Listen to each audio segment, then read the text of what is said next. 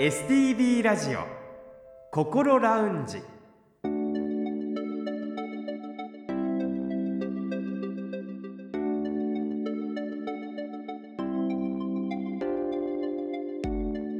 おはようございます。北本隆夫です。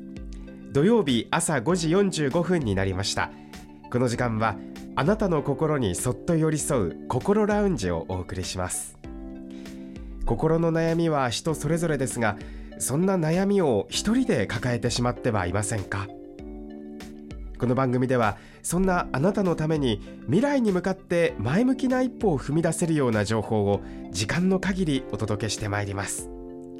この後6時までぜひ心ラウンジにお付き合いください。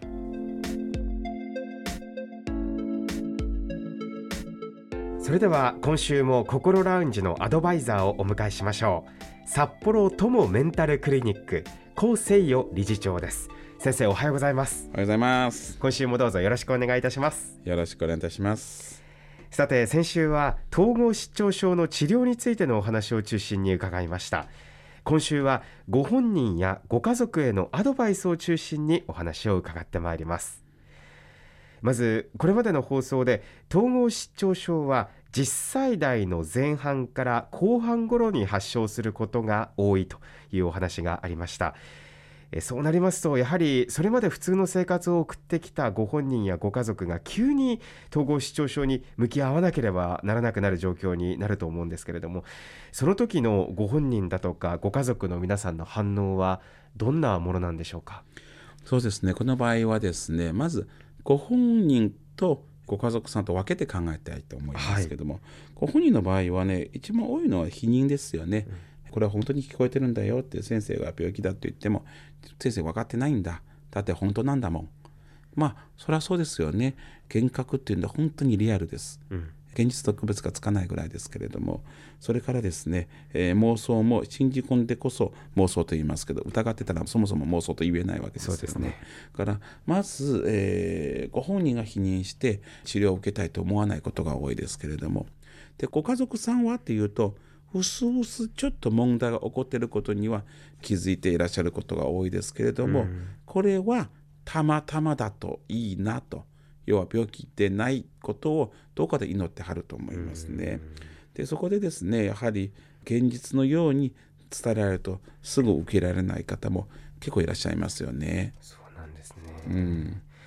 あのまずご本人の話でいきますとやはりご自身の病気を理解してもらうためには時間がかかるということですね。あの時間かかるどころか病識自分が病気であるっていう認識ですね、うん、を持たない方も結構いらっしゃいます。そうですか。はい。その場合はどのように治療を進めていくんですか？非常に難航することは多いですけれども統合失調症だという病識がなくても、うん、そのご本人があの悩んでいらっしゃることに焦点絞りますね。例えば不安はある。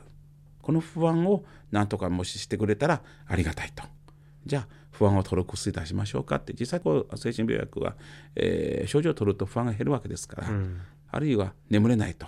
じゃあ眠れるようにしましょうかっていうふうにですねご本人が苦痛に考えていらっしゃる症状に対して解決策を提示すると割とすんなり、えー、いくこともあります。今度はご家族の皆さんの様子についてちょっと詳しく伺いたいんですけれども、うんうんうん、やはり先ほどおっしゃった通り認めたくないっていうやっぱり気持ちはどうしてもありますよね。ありますね。医師である以上は診断したらまず相手に伝えますよね。症状はこうだあの診断基準はこうだだから統合失調症だと思いますよって言うと皆さんよくあの示す反応は他にありえないかと。だってネットで見るとうつ病だってもうそういうがっている時がありますし子供だから現状が出てもおかしくないという書き込みもありますって、うん、先生あの他にありえないかという、まあ、皆さんの心情として出てきますけれども統合失調症というのは精神科の病気の中でも誤診しにくい病気です。大抵あの先ほどあの申しましたあの症状特に統合失調症の、えー、2大症状幻覚の妄想が揃っていれば確定診断されますね。でそれを繰り返し説明しているうちに親御さんは大抵受け入れていきます。あの子どもさんよりは早く受け入れることが多いと思いますね。苦しい中だとは思うんですけれども、うん受け入れて前に進んでいこうとされる方が多いと。そうですで受け入れますけれどもじゃあ治療となると次はね親御さんよく示される反応は「先生薬どうしても使わないとダメですか?」って聞いてきますね。前回の番組の中で薬物療法はまず実施されるべきだっていう話をしてもやっぱ薬使わないでもうちょっと様子見たいとか、今日はそのままにしたいとか、とおっしゃる親御さん結構多いです。気持ちが非常によくわかります。から 1, 1週間2週間必ず来てねってちょっと考えてからまた来てくださいねってお願いはするんですけれども統合失調症の症状も一旦悪くなったらずっと悪いわけじゃないんですよ。ちょっと軽くなったりすることもありますのでそこであこのまま良くなっていくんじゃないかなって思う親御さんが、えー中にはいますししばらくやはり、えー通院がなくなる方も結構いらっしゃいますね。でも経験的にはしばらくしたらやっぱり皆さんまた子供連れてきますよね。その時はね残念ながらちょっと初心より悪くなっていることが結構多いですので精神科医としてはもうできるだけ早い段階でお薬を使いたいです。早い段階でお薬を使うとこの子が一旦良くなったらその状態を保てるんですよ。で保てるっていうことは当然大学だって行けますしあの就職だってできますし結婚育児できるんです。最初の治療が非常に重要なんですよ。実際お薬を服用しながら普通の生活をされているって方もいらっしゃるわけですね。たくさん私知っていますよ、えー普通に会社員としてバレバレ仕事してる人歯医者さんとしてお医者さんとしてやってる人何人も知っていますしあの実際にノーベル賞の受賞者の中に統合失調症の患者さんがいます、はい。ノーベル賞のですね経済学賞。うん。取った方ですけどこの事実をもとにしてですね作られたアメリカの映画がありまして「ビューティフル・マインド」ですね。はいっていう映画があったと思うんですけどもあの非常にね特徴的で私にとってあなるほどというシーンがありまして実在の人物があの大学で確かに教鞭取って研究していたと思うんですけれども映画の中ではですねあのノーベル賞を取った知らせをある人が先生のところに駆け寄って知らせるわけですよ。そしたらその先生が「ありがとう」とか「嬉しい」とか言う前にですねあのそこにいた学生さんを捕まえて「君この人僕に見えるけど君には見えるか?」って聞くんですよ。あ見えますって学生さんが答えるわけですはいわかりましたじゃあ話し続けてくださいっていうぐらい、やはり統合失調症の患者さんで幻覚があるから僕に見えるものが他の人に見えないかもしれんという認識を持っていらっしゃるわけですよね。まあ、何を言いたいかというと実はこの方がですねちゃんと治療を受けて研究できてたわけですよね。なのでちゃんと治療を受けると統合失調症の方が普通の方と遜色ない人生を送ることは十分可能です。早期治療が非常に重要です。その早期治療という話ですがこの統合失調症には前兆期があると以前お話をされていましたね、前兆が出る時期。はい、じゃあその周りにいるご家族がその前兆期に気がついて、はい。まあ、早いタイミングで受診につながるっていうのがまあ一番の理想なのかなと思うんですが。そうですね。子どもさんがですね自分が統合失調症これから発症するってもちろん知るわけがないわけですけれども、で最初から出てくる症状も幻覚妄想とは限らないわけですよね。あってもですね例えば幻聴がちらほら聞こえる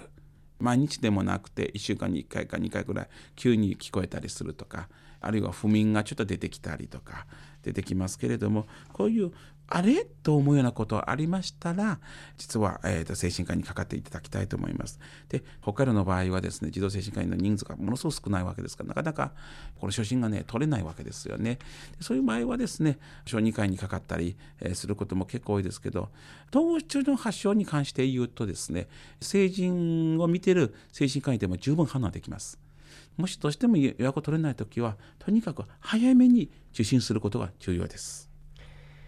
では最後に統合失調症を発症した方のご家族に向けてアドバイスをお願いします。はい、えー、と先の話と、えー重複する部分もありますけれども希望を持って治療をしていきましょう統合失調症というのは20年30年前までだったら結構ですね治療しにくい病気でしたそれは一つは薬の効きがちょっと悪かったんです。でもう一つは薬の副作用がものすごく大きかったんですけどもしかし今のお薬は効きが非常に良くなりました。それから副作用は本当に少なくなりました。なので薬飲みながらお子さんたちが普通の人生を歩むことは十分可能です。そしてそれができるようにぜひともですね早期に治療して早期に、えー、くなってもらいたいなと思います。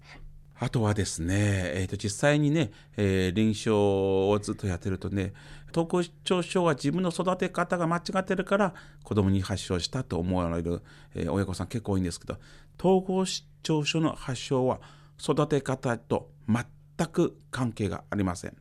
そこは全然心配することないです。ご自身を責めないでください。ご家族の方がご本人と接するときに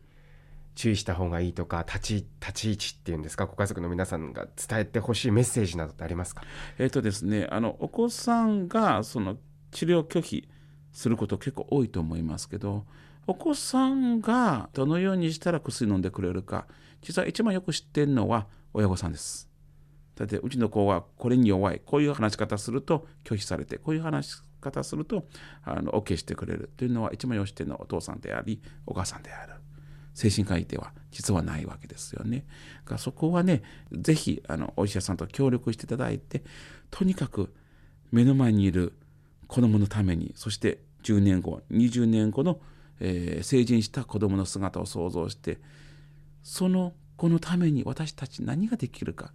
一緒に考えていきたいです。私たちは対立するものではないです。お医者さんがとにかく何が何でも飲ませる。でも親は、えー、毒が飲まされないに子供を守るのではないです。私たちの共通の敵は病気です。病気と戦うにはどうすればいいか。精神科医だって質の子です。私も子供がいます。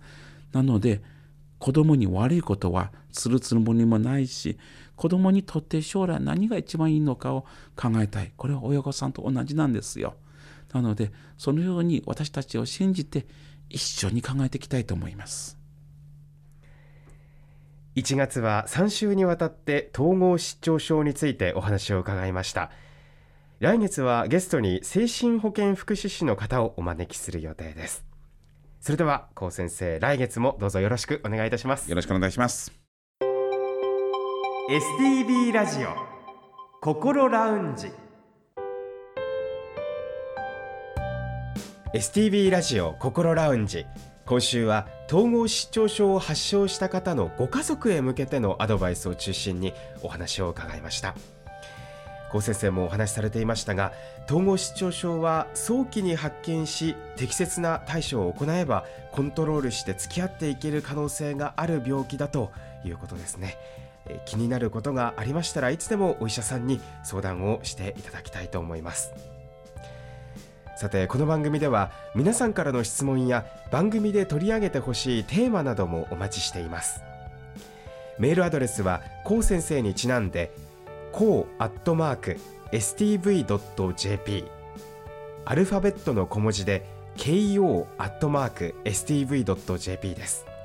ファックスやお手紙については STV ラジオのホームページをご覧ください。